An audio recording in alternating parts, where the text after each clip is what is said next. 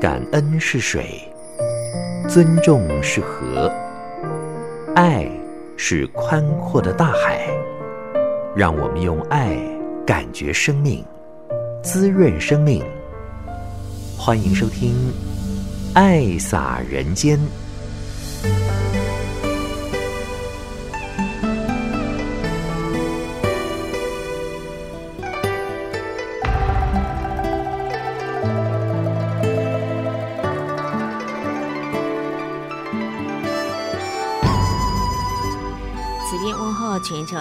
众朋友，大家好！感恩您爱听《爱洒人间》节目。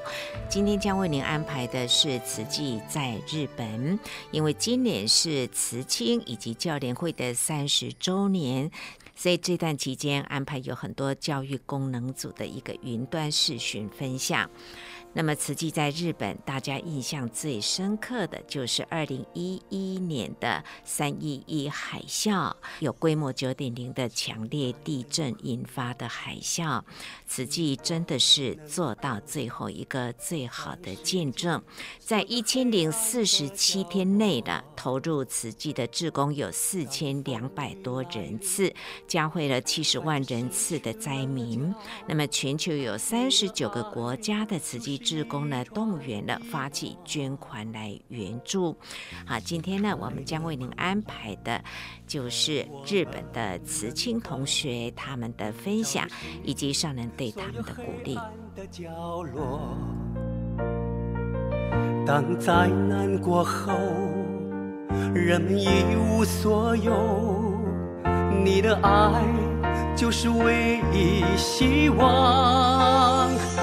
伸出双手，让爱传流，让爱传流，起整个地球。在爱的川流里，不分种族国籍，救人同时也是祝福自己。伸出双手。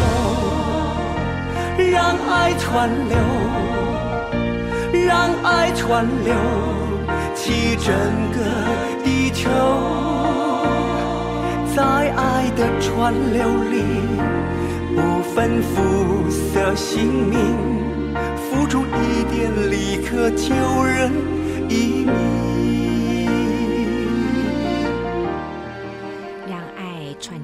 整个地球，这是高云所唱的，李仁福作曲，在二零一九年所做的一首歌，那是让爱串流，善护台湾。有能力的人就去帮助呢需要帮助的人，所以当时是为了在。莫桑比克啊，慈济要在那边盖学校，大家呢纷纷的响应，希望能够翻转非洲，同时在那边兴学，让孩子们呢都有受教育的机会。好，接下来我们来聆听的是心灵阅读。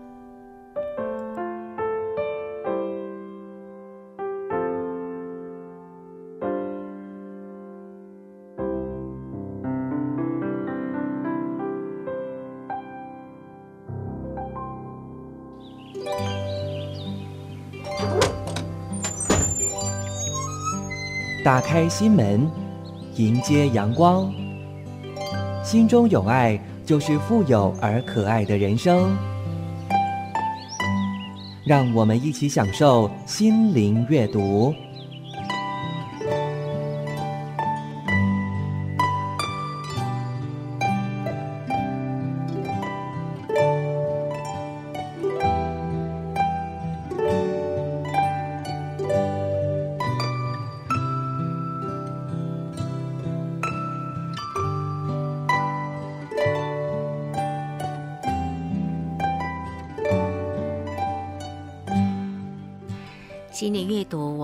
到的这篇标题叫做“高度不一样，格局就不一样”。遇到事情呢，从自己的身上找问题，一想就通。高度不一样，胸怀和格局就不一样。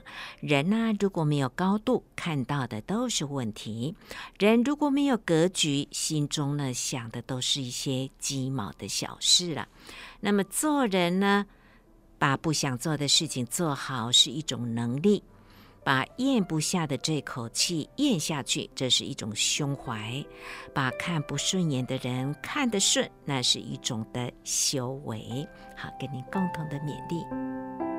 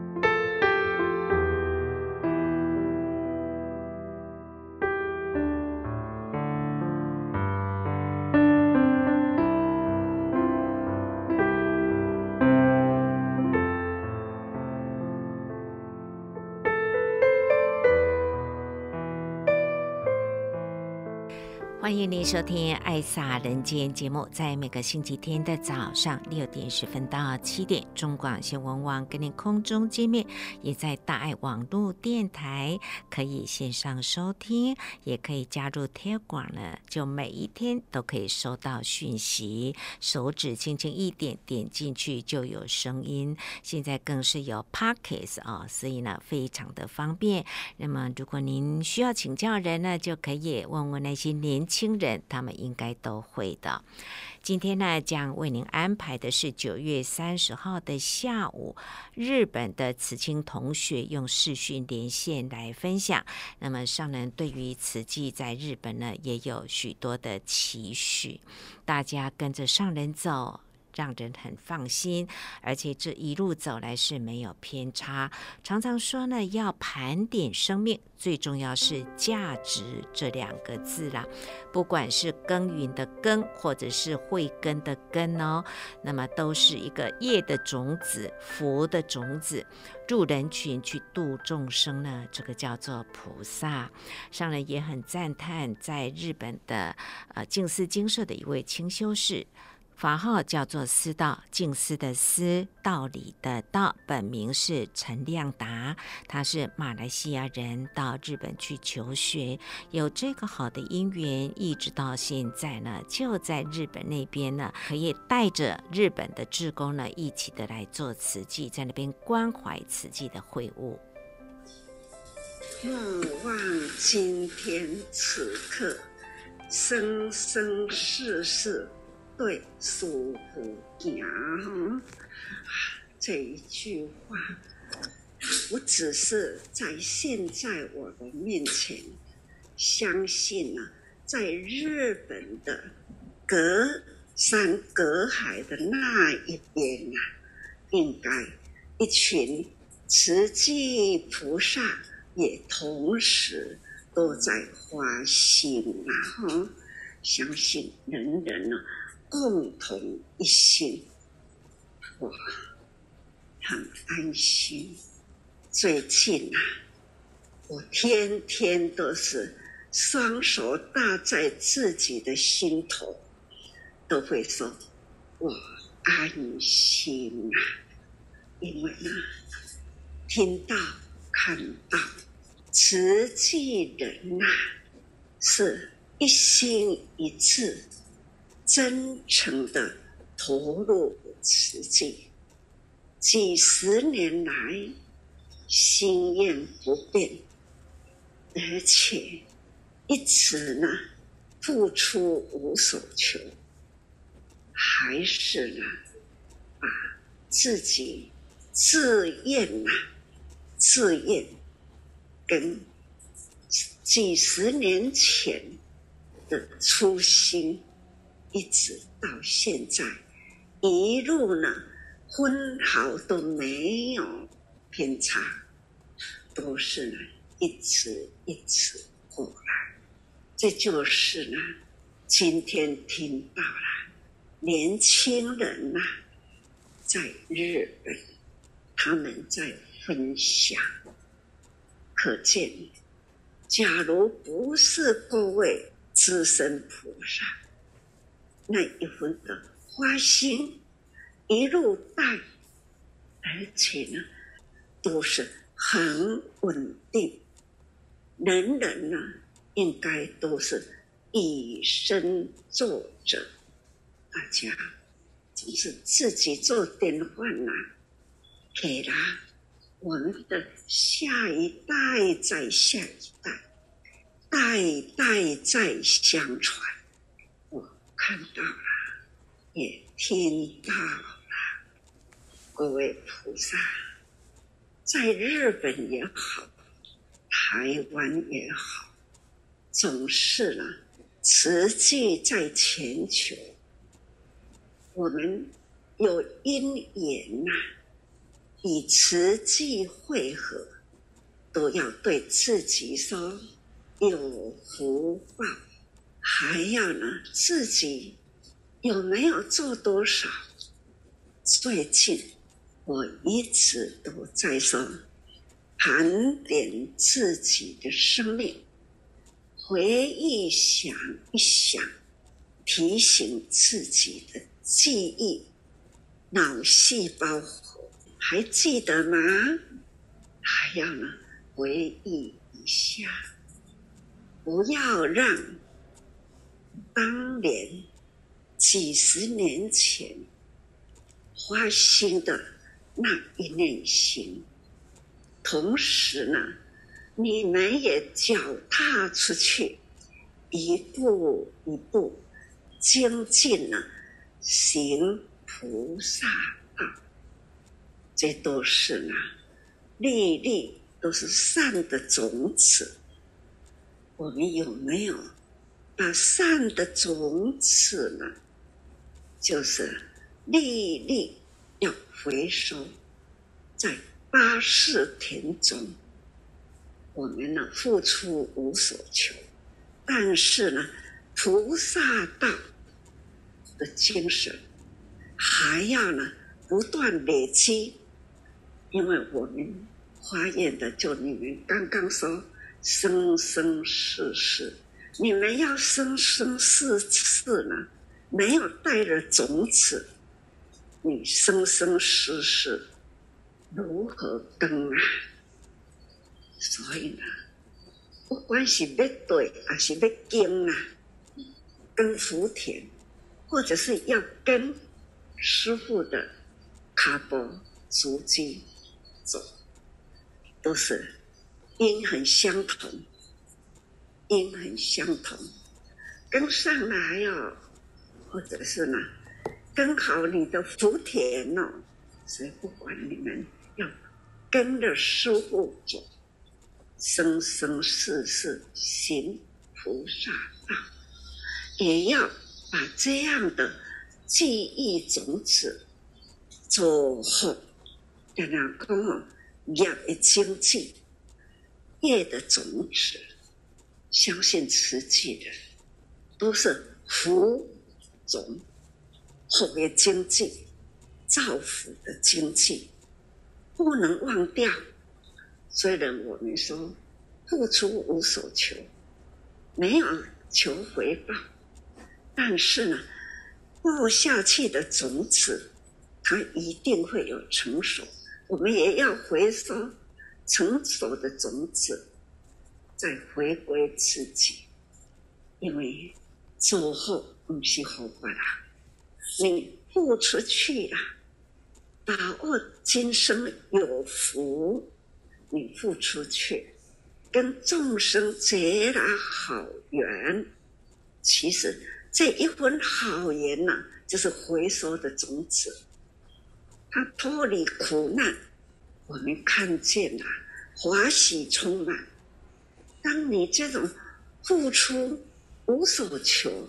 看他得得得救，今天听到了在公园的便当，你们可以再想想，他们来领便当那一份的欢喜，你们的付出，他们能领受到了，他欢喜，你也欢喜，这叫做福缘，福的种子啊！当你做对的事，欢喜充满，这个就是精气。所以呢，回还值得呢，再回忆一下，表示这一颗种子还存在。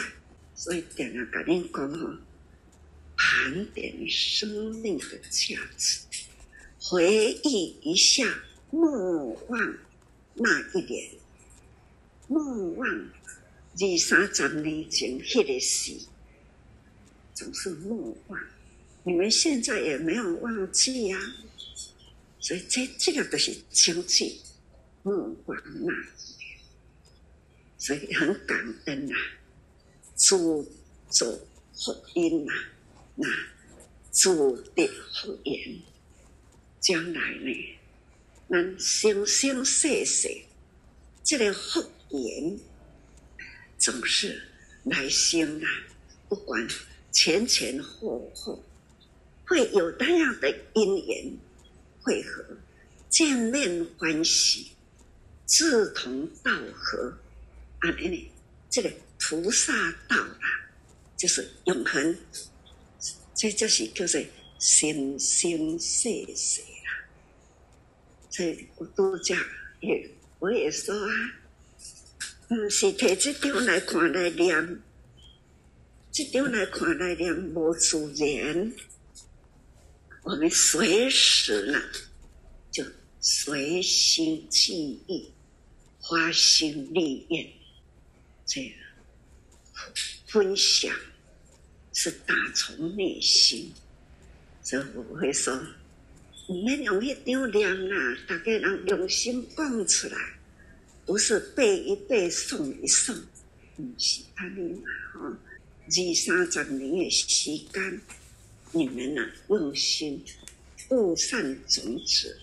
现在你们回来台湾呐、啊，不管你们正在多久，或者是已经回再回台湾来定居啦，这都是因缘。但是呢，后面经济已经在日本，你们播种了，所以因缘这个缘呐、有时候。现在私信很通达，人人呢都有一支手机，很方便哈。有的时候跟这一群慈亲，那现在应该是社会的精英了啦。有的时候跟他们再聊一聊，鼓励鼓励，实际的事业是永恒。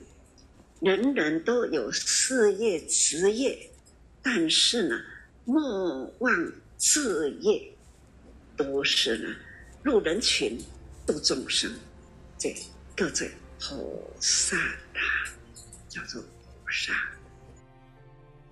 今天的爱萨人间，您所听到的是九月三十号下午，日本的慈亲在云端视讯跟上人分享。那么上人也谈到了，不管是耕耘的耕，或者是。跟上人的跟这个福慧的细胞核呢，总是要打开的。日本它是一个高度现代化的社会，照顾户很少，家庭回收资源分类呢也做得很好。要做环保呢也不容易。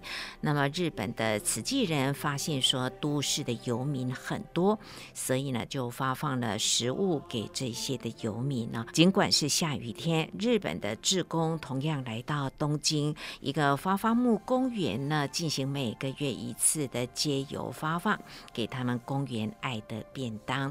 好，我们继续再来聆听上人谈到了静思精舍的清修是思道在日本呢发心立愿，就是要行菩萨道，在当地呢接引更多日本有缘的人。我也很感恩思道。真正是很不简单。那他马来西亚到日本留学，慈亲的因缘，他在那里愿意花心，在日本很大的挑战，很用心的承担，因为日本呢高消费，他在那里呢性价强用，很守本分，因为他花心。立业就是清修寺，他不带家眷，担心一个一个人把全家人保，因为他没有小家庭的的牵绊，所以借着个的身体照顾好，这花心立业呐，这一粒种子就可以一生无量。因为呢，他本心呐、本身清修，是一个修行家，他要守戒律，在人群中不受人群呐的影响，他要戒，要定，要有智慧，有智慧呢，走入人群，造福人间，这叫做。福慧双修，所以在日本啊，我真心真安。只要人人呢，花这一份心护法，把慈济法，慈济的法就是菩萨法。佛陀说，他出现在人间，只是为了一大事来人间。大家知道一大事是什么事啊？行菩萨道，教菩萨法。这这一句呢很重要。什么叫做修行？不是呢，看到了佛像就顶礼拜拜的什么求？这不是佛法。佛法是无所求，知本分，要知道自己的本分，要戒戒掉了人世间呐，诸恶莫作，众善奉行，这就是佛陀来人间的一大事的目的。要众善奉行呢，那就是行菩萨道。诸恶莫作，入人群教导，人人方向要正确，不要走偏路。相信各位菩萨，在家菩萨智慧长，所以同样呢，也是智慧，还是呢，哎，家庭有家庭啊，就时间不自由。有先妻有囝，总是现在的年轻人也差不多，日本跟台湾同款啦，都是往外乡去啦，或者是呢，他们的职业置业都很忙，所以呢，在日本的菩萨一切也是很幸福，真辛苦啦，很幸福啦，就。挑起家业哈，嗯，已经放下了。其实呢，那有囝有孙，同样啊，还是这家庭哈的牵绊啊。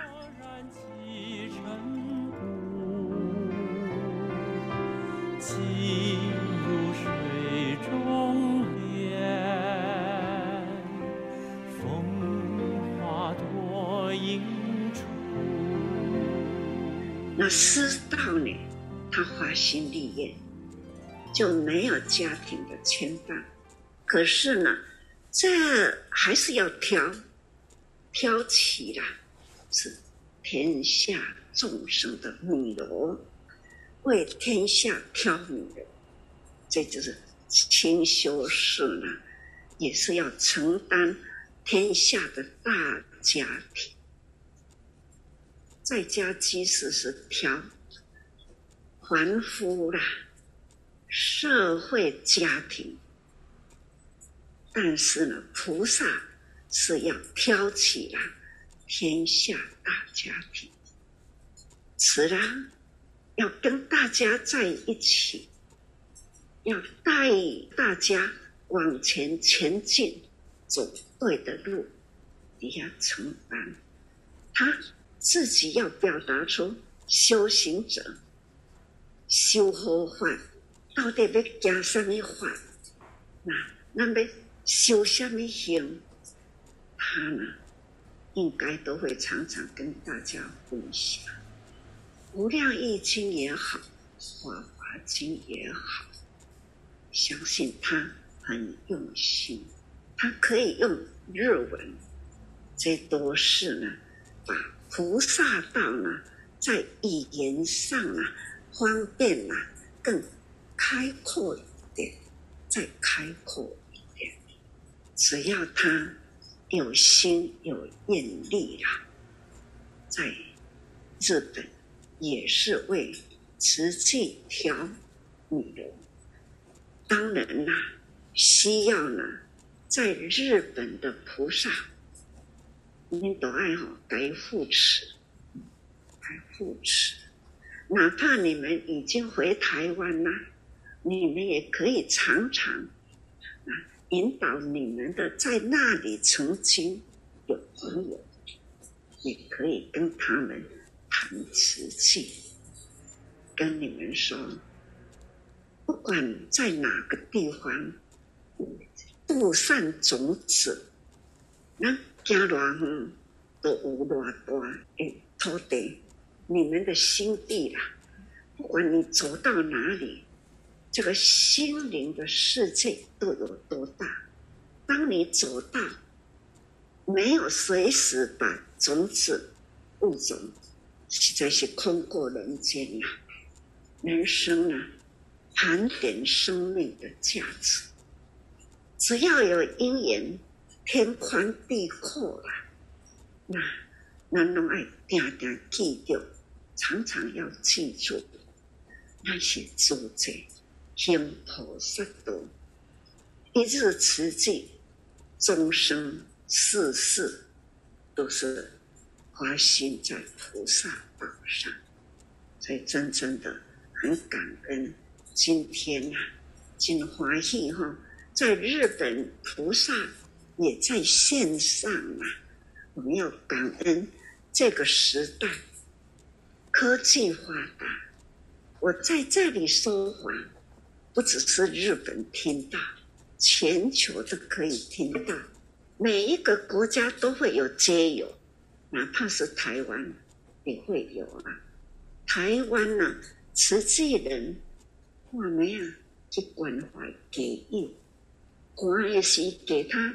盖一条毯子，那饥饿的时候给他一杯一碗热汤。台湾也在做啊，总是呢，天下慈济人应机应景，应因缘，应机就是人啊，应景就是遐个环境啊，应迄个因缘汇合去付出。所以，期待大家师父讲，你听到还可以再跟大家分享，真佩服也很欢喜。夫妻档听到夫妻档啊，在日本呐、不容易哦，真欢喜啦！啊，天心为大家人叫好哈，人人平安呐、那日日造福人间，祝福大家。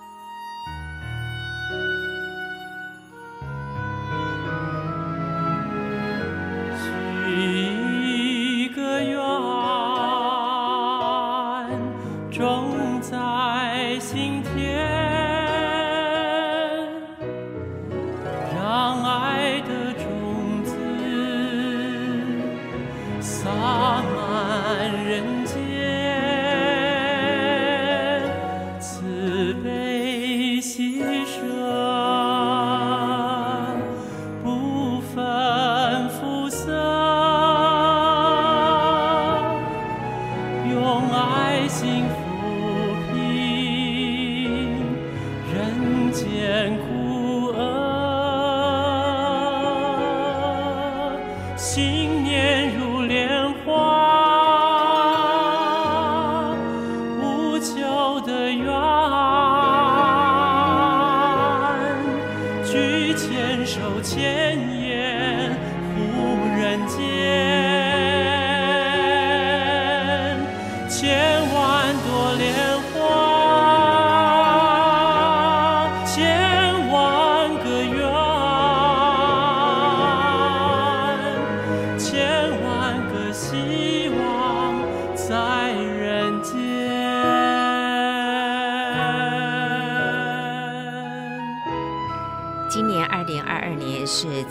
联会以及慈青成立满三十周年，所以上人对于这个教育的良能呢是非常的重视。那么看看天下种种的灾祸的根源，其实都是人心不调和所造成的。教育呢非常的重要，就是要广传智慧法水入人心，人人呢可以合于慈济心，行于菩萨道，那么天下就能够平安吉祥，所以真的是分秒不离菩萨道，永远呢不退休。来持续发挥教育的良能，所以上人说要再把慈青年轻的同学呢给找回来，教联会的伙伴呢也给他找回来，这一份的缘呢好好的拉回来，让慈济的因缘能够生生世世呢不中断。好，接下来我们来聆听的是在早会的分享，大爱台新闻部的骆泽静呢，他是今年参加培训，我们也祝福他在年底能够顺利的受证。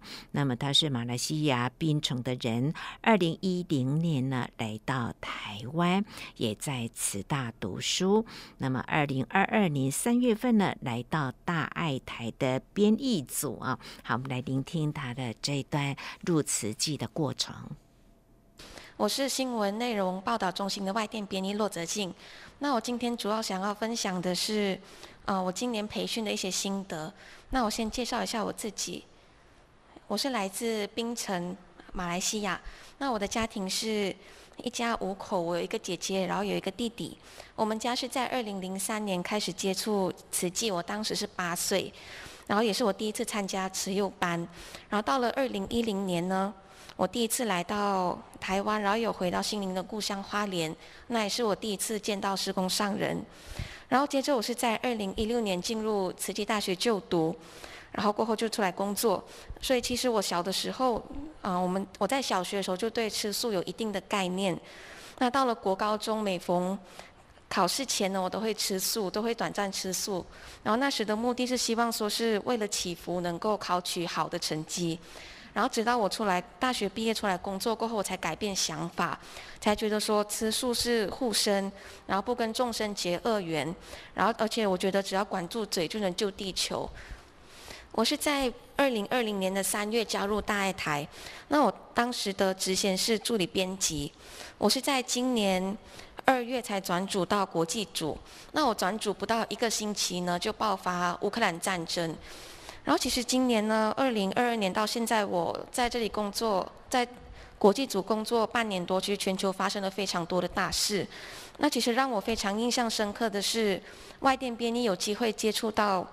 第一手的画面，尤其是例如说乌克兰战争，我们会看到非常多血腥的画面，包括家庭破碎，然后国土被毁等等比较可怕的画面。所以当时看了会非常感恩自己身处在平安的国家。那其实到现在为止，乌克兰战争已经持续七个多月。那我发现我们看血腥的画面，还是可怕的战争久了过后，其实人是会麻木的。那这种新闻报道久了，也会发现观众对这个议题越来越不在意。那但是虽然关注度降低，但其实战争还是每天在上演。那大爱新闻制作的。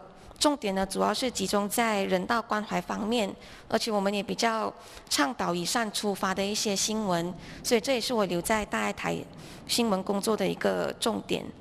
然后接下来想要分享我培训的因缘，其实我妈妈是在二零一一年就受证成为慈济委员，那妈妈也是一直在鼓励我们，就是跟紧上人的脚步。那其实我当下的想法就是，我等时机成熟了，我自然而然就会去做这件事情。那我在去年其实有入经藏。那当下呢，其实排练的过程还是在演出的过程，其实感触会很多。那尤其是看到上人的时候，心里也会默默发愿。但是我发现这份感动是会随着时间慢慢消失。那这也是我想要培训的其中一个原因，就是我想要好好把握住因缘，牢牢抓住这份感动，也希望能够做更多的事情。我想要培训的最主要的原因，是因为我的阿嬷在二零二零年往生。那当时我跟弟弟都在台湾，而且刚好那个时候新冠疫情又是高峰期，又加上锁国，所以我们都没办法回去见阿嬷最后一面。那其实那个时候我的阿嬷是，呃，罹患糖尿病二十多年，然后她的身上有非常多的慢性疾病。那老人家在离世前的三个月，差不多三个月，就是被病痛折磨的。非常的痛苦。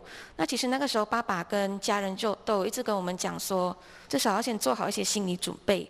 那个时候，我的心里会默默跟偷偷的发愿说，希望我的阿嬷能够长命百岁。那当我把这个想法跟我的家人分享过，其实我是被教育一番的，因为家人是每天有帮阿妈，就是在照顾阿嬷的起居，包括帮阿嬷洗澡之类。那其实阿嬷那个时候有反应讲说，每次洗澡都感觉身体是。伤口是被刀划开的，因为他是糖尿病患者，所以身上有很多没办法愈合的伤口。所以那个时候我就意识到说，长命百岁对有病痛的老人来讲，可能不再是祝福语了。所以我的阿妈往生过后，我也用了很长的一段时间来思考跟释怀这件事情。那阿妈往生过后呢，我的姐姐也是发愿要吃素一辈子。那她也在今年加入培训的行列。她的她现在目前在槟城，她也在去年生下素宝宝。接下来，爱洒人间节目，慈云在为您安排的是台中慈济医院的感染科黄明义医师，他要谈到。高端螺旋体，哎，这个呢是要蛮注意的嘞，哈，不要受到感染的。特别是什么样的人呢？您去露营、游泳或者是登山的时候，还有农民、渔民、矿工呢，哎，我们都要注意到这个问题。我是台中慈济医院感染科黄明义，分享的心得是高端螺旋体病的一个临床表现。那有一位大德呢，他是一个四十五岁的陈先生。日前呢，与朋友相约到高山的湖泊去践行活动。那可能途中呢，他因为携带水不够了，就饮用了山泉水来解渴。那本来是一个很好的一个践行活动呢，可是回家后呢，一周之后竟然出现了高烧，伴随着全身酸痛、头痛以及腹部不适。那之后呢，经诊最后诊断是一个锅端螺旋体的细菌感染，那急送加护病房。那甚至要做插管，喏，洗紧急洗肾，最后给予适当的抗生素治疗之后，最后终能能够康复的出院哦。这是一个很少见的一个案例了哈。那我是从，因为今天主要是钩端螺旋体哦，所以这是不是我们本院的一个个案哦？钩端螺旋体呢，它是一个热带亚热带地区常见的一个人畜的共同疾病，所以它主要是在动物哈，特别是在老鼠体内哈，那一些哺乳类牛啊、狗啊都会。我们人呢是就是偶尔有会碰到的话，也会被传染。好，可能是由食入或接触感受到动物的尿液有感染到这样子的细菌污染的水、土壤、食物的感染哦，它不会人传人得得到这个病哦，它一定是借由环境啊。被污染的食物、水或者是土壤含有这个钩端螺旋菌，然后侵入到我们人体之后才会发病哦。它的细菌哦，细菌就像中间这个，它在显微镜下看起来像是这个旋转的一个幅度了哈，所以它看起来就是一个橡皮筋，而且种类呢有大概两百多种哈，它的抗原性啊有两百多种这个钩端螺旋体。那最主要呢，它是在老鼠体内会是一个带原者，老鼠体内到处乱跑哈，它不会有症状，不会造成老鼠的死亡哈。那可是会污染我们环境啊、水啊、土壤，所以这个是在野外常见的哈。碰触到这个环境，我们偶尔才会碰到到人体才会得到哈。高端螺旋体在水中啊，哈，在湖水环境潮湿的土壤里面呢，它存活很久哦，好发，特别是在雨季、台风季节，泛滥成灾、水灾泛滥之后，特别是几年前啊，我们都有台风啊，造成很大的水灾哈，那时候就会有这样子的个案会出现哈，那它竟然存在尿液污染的水中哈，进行户外活动的时候呢，就经由皮肤黏膜，然后侵入到我们身体里面就，就就会得到感染哦。特别是怎样的人会比较容易得到呢？特别是农民啊、矿工、兽类、树木者哈、渔民。那我们最近有从事一些野外活动啊，比如说是露营啊、游泳哦、爬山运动等等，这比较容易哈，所以要特别小心哈。那它的症状呢，主要是类似感冒的症状，会发高烧、头痛、肌肉酸痛、眼红、喉咙痛。那部分引起贫血哈，影响肝肾肺。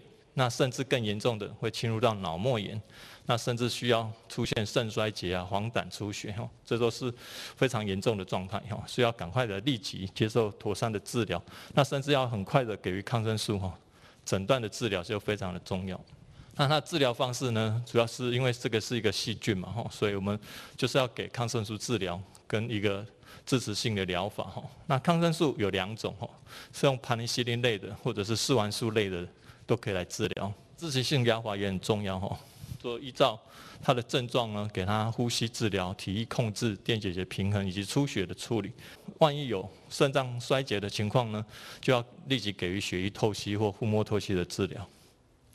那在预防方面呢，高端螺旋体主要是我们是碰到这样子的环境啊，所以特别是避免接触到病原菌哈，特别是在受污染的水中啊，或者是一些井水、河水哈、土壤等等。工作的时候呢，必须在暴露在这些环境底下呢，要采取适当的防护措施哈，比如说要穿长靴啊、手套啊、围裙，好避免赤脚在田野活动。接下来，爱撒人间节目，我们再来聆听的是台北慈济医院杨旭棣副院长，他要谈到了夜尿的问题，这是很实用的生活常识。今天也是要来分享老人的膀胱的问题。最近蛮多的师兄师姐来看我，都说：“哎，我半夜要起来上厕所，那这个夜尿呢，很困扰。”好，那这个半夜起来上厕所是没有办法避免的现象吗？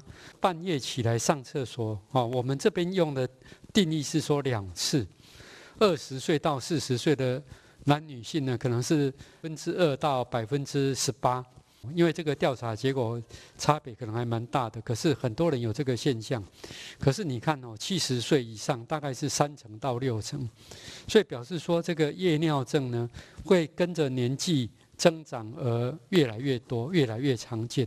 哦，那有很多人就都就觉得说啊，我真的就是没办法避免吗？有些人还会问啊，为什么你要讲半夜起来两次？我半夜起来一次我就没办法工作了。要不要治疗夜尿症？应该是说会不会影响睡眠啊？影响你的工作啊？如果会，就要看医生。哦，那像比如说我之前常常讲的小朋友尿床，我们认为小朋友不应该起来半夜尿尿啊，所以半夜一次或尿床，我们也算是需要治疗。好，所以夜尿症这件事情并不会直接影响寿命，但是会影响你的生活品质。但是半夜起来上厕所有很多的后遗症，等一下我再继续说哈。半夜起来尿尿会怎么样？第一个，当然大家知道说睡眠就会中断。那睡眠中断会怎么样？你的健康其实就会不好。好，所以我们医生最喜欢讲的说，诶，常常半夜起床的人呢，死亡率是比较高的。那你的健康会变差，差在哪里？血压会升增高。哦，葡萄糖代谢不平衡就是糖尿病的意思啦。哦啊，免疫功能会比较不好，所以能不能让自己一夜好眠，其实是蛮重要的哈。那当然可以想象，生活品质啦、生产力啦都会比较差。在台湾，因为大家的家里呢，大部分没有无障碍空间，半夜起来上厕所会不会跌倒？会哦，哦，所以万一你跌倒了。如果你半夜起来上厕所的次数越多的人，跌倒的就越常见。好，那所以我们在这些老人里面呢，因为半夜起床，然后造成跌倒，跟不用半夜起床的人有骨折发生的风险呢，就差了二点二倍。简单讲就是半夜起床确实真的容易跌倒，所以越是老先生，我们就要帮他想，哦，怎么治疗夜尿症？那夜尿症怎么治疗都不好的时候，就要想怎么样让他半夜起来上厕所是安全的。哦，所以这个就是夜尿症呢，真的影响蛮大的哦。那了解这些事情以后，我们当医生的就要想，为什么你半夜要起床？哦，最常见就是两个大的原因。哦，就是一个膀胱太小，一个晚上小便太多。那有的人是单一一边，啊，有的人是两个都有。哦，那这两个事情呢，哦，其中一个发生以后，膀胱就胀满了。胀满了以后呢，它这个膀胱的讯号就跑到大脑去。诶，该起床了，该起床了。那你起来尿尿，那这样就是夜尿症。哦，如果膀胱一直呼叫你说该起床了，该起床了，那你继续睡，那就是尿床。是老年人尿床就很麻烦哦，哦，可能就会被人家讨厌，哦，所以你就还要想一些照顾的方法，哦，所以我们医生在看尿床或夜尿症，道理是差不多的，哦。如果要问简单的原因，就是膀胱太小或者晚上小便太多。当医生通常没有那么简单呐，哈，没那么好问。刚刚讲这个两大原因背后，可能还有很多很多的原因。哦，那我们常常讲，哎，简单讲大概有十一个原因。哈，那膀胱小呢，可能是有膀胱过动症啊、便秘啊、泌尿道感染啊等等的。哦，那有一个很常见的疑问，就是说，射护腺肥大会不会造成夜尿症？哦，它应该是一个间接的作用。射护腺肥大的人比较多的膀胱过动症。所以膀胱过动症就让你的膀胱变小，好，所以射护腺肥大是夜尿症的间接原因。所以有的人射护腺肥大是不会夜尿的，有些人会哦。荷尔蒙不足啦，失眠啦，诶，还有一个什么心脏病。其实我们蛮多人有心脏病的，心脏病，比如说你有一个轻微很轻的心脏衰竭好了，你的血呢就是平常你站着。血液就分布在脚啦、下肢啦或什么的，血液就流不回心脏。哎呀，你躺下来以后，这些血就慢慢流回心脏。那流回心脏以后，小便制造就会增加。所以我们在看这个夜尿症呢，就要从头看到脚哦，不可以只有想说，哎，这两个原因，这两大原因的背后，为什么膀胱小？为什么夜间多尿症？哦，这个就是我们当医生需要注意的哦。我们再简单复习一下哈，老人哦、成人哦尿床或者夜尿症的特色哈。第一个，它跟小孩子一样，基本原因是相同的，夜间尿多、膀胱小哈。但是成人会伴随比较多膀胱或大脑的病，比如说膀胱炎、摄护腺肥大、膀胱过动症、中风、失智等等。好，那因为我们也吃很多药啊。好，那你如果吃了很多安眠药，你可能就算膀胱胀了，那个讯息也会被大脑阻断，那你就变尿床。那你可能很多人在吃利尿剂啊，好，那就没有办法。还有小朋友不太喝咖啡，可是我们现在很多人喝老人茶、喝咖啡啊，这些有利尿作用的。哦，那我也常常跟人家讲这个火锅，如果你有夜尿症的人，就不要吃晚上吃火锅。火锅里面是什么？盐巴。蛋白质，哦，所以你吃的这个东西，你就要再喝很多很多的水，哦，所以这也会影响你夜尿症。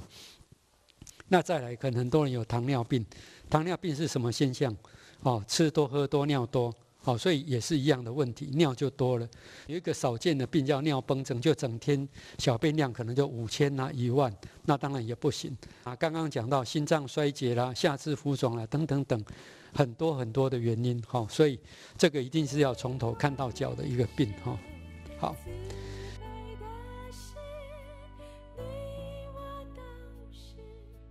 刚刚讲这个膀胱小哈，或者是夜间多尿症，其实我们会有一个计算的公式哈。夜间多尿症简单记哈，就是睡觉应该是占全部二十四小时里面的八小时，也就三分之一。所以如果你晚上制造了小便，占全天超过三分之一，我们就说你有夜间多尿症。如果是这一种的，哦，如果你没有其他内科的病，我们就有很好的药物可以治疗。哈，那如果有别的病，就要先治疗别的病。所以这个夜间多尿症在成人，基本上我们就用超过三分之一。啊，或者是说，我怎么知道你水喝太多了？哦，整天小便太多，如果超过两千八。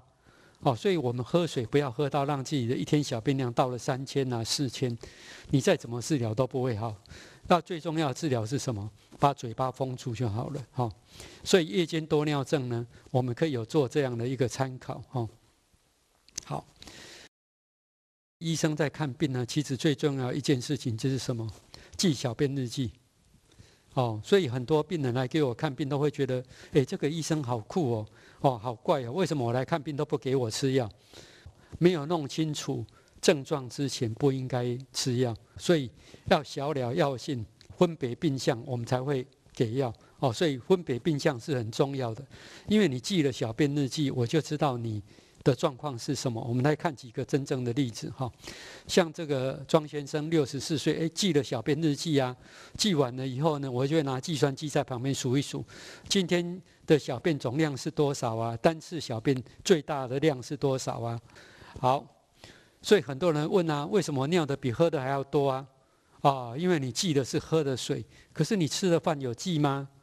哦，你吃的菜有记吗？哎，没有，那你怎么煮饭？